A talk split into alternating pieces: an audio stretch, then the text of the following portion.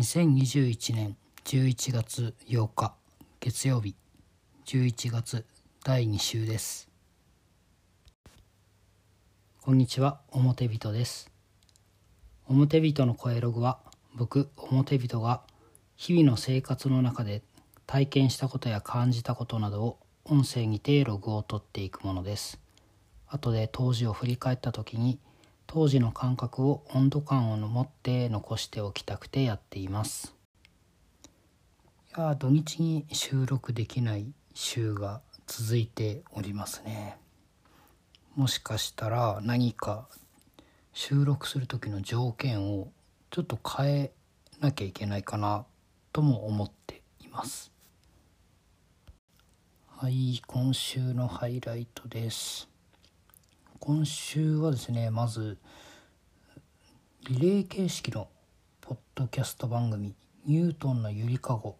の収録をしたよということがありました。今回はホストとして全てにビビって気を使うというポッドキャスト番組されているナッチこと岩谷成明さんに、まあ、お呼ばれして今回収録をさせていただきました。まああの話がめちゃくちゃ盛り上がってですね本編の収録の予定以外にも3時間ぐらいこうダラダラとですね あのいろんな話題について話をしました。いやー本当に楽しい時間でした。こんなコロナの時代まあまあ今収束に向かいつつあるんでしょうか？だいぶ落ち着いてるんですけどなかなかこう人と対面で話すっていうことが少なくなっている中で非常に刺激をいただきました。あのまだあの本編とかあアップされてないので内容についてはあのここでは喋らないでおきますけれども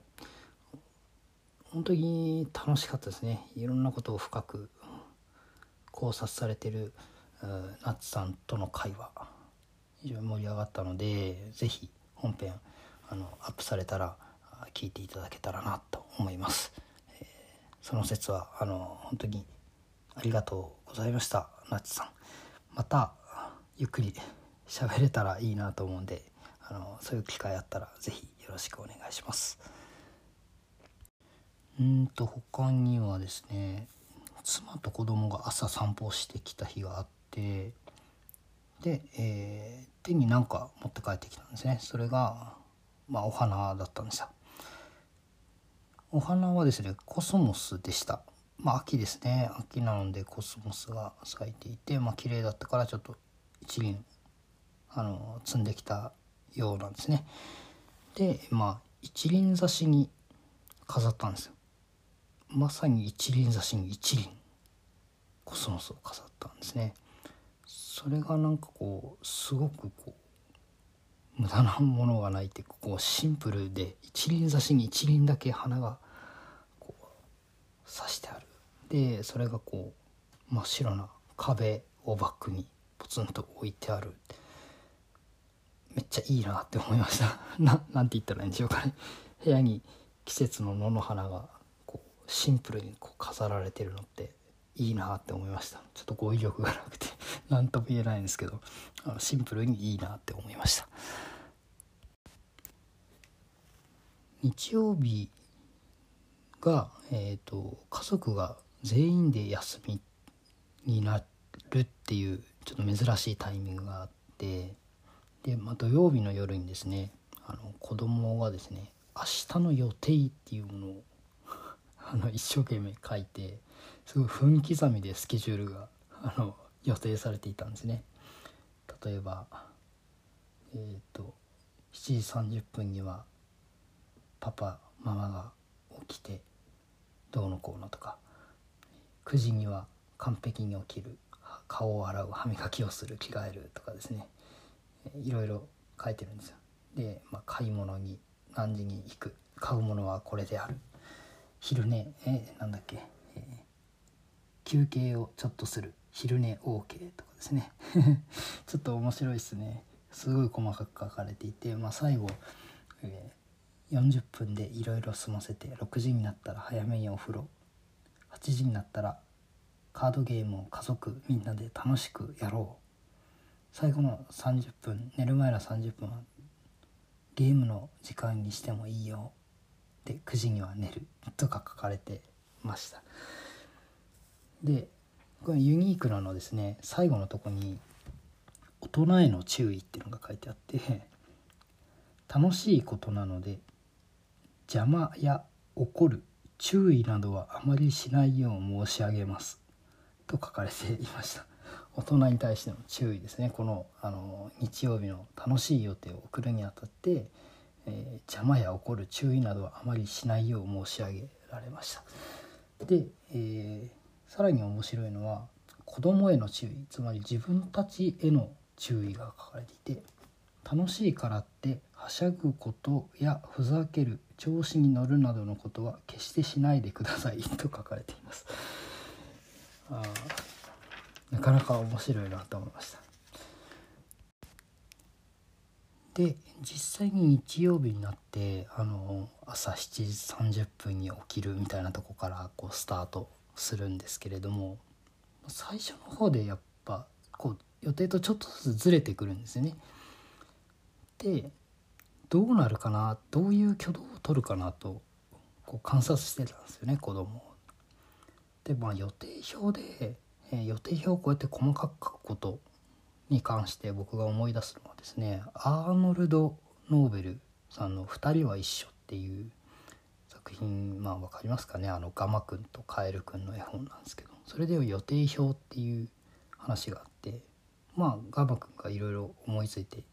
一日の予定を書いてこう一個ずつあのタスクを潰していくんですけれども最後風で予定表が飛んでいくっていうハプニングがあってで友達のカエル君がそれを追いかけようとしたらあのガマ君が止めるんですね。予定表に予定表を追いかけるって書いてなかったからダメだ。っていうなんか自分が書いた予定表にこう縛られるっていう。あの自分が作ったルールにこう縛られるっていう話があってもう子供たちもこの自分が作った予定にあの縛られる感じでやるのかあのこうハプニングっていうかこう予定がずれた時どういう感じでいくかなって思ったらですね予定よりちょっと遅れたんですね。そしたらまああの予定にないことも面白いじゃんみたいな感じのなんですかね寛容さだったんですね。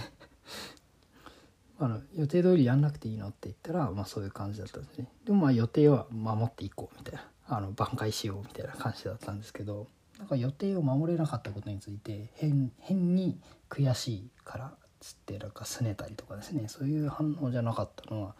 あ意外とおおらかっていうかこう柔軟性があるなと思ってちょっと感心したとこでした。その日は大方こう予定通りに進んでいって、まあ、楽しいところを全部こうチェックして潰していって非常にあの有意義な休日でしたね。うんあとはですね最近寝る前に UNO とかニムトとかのカードゲームを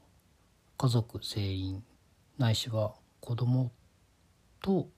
まあ、マンツーマンでとかあのやるようになった。いややるようにできるようになったですね。それがなんかちょっと感慨深いなって思いました。なんかボードゲームとかカードゲームとか、まあ、以前から興味あって以前住んでたところでもなんかそういう同好会みたいなのをちょっとやってたりとかもしてアナログゲームは面白いなと思っていたんですけどで家族みんなでできればいいなと思ってたんですけどまあいかんせんその時って、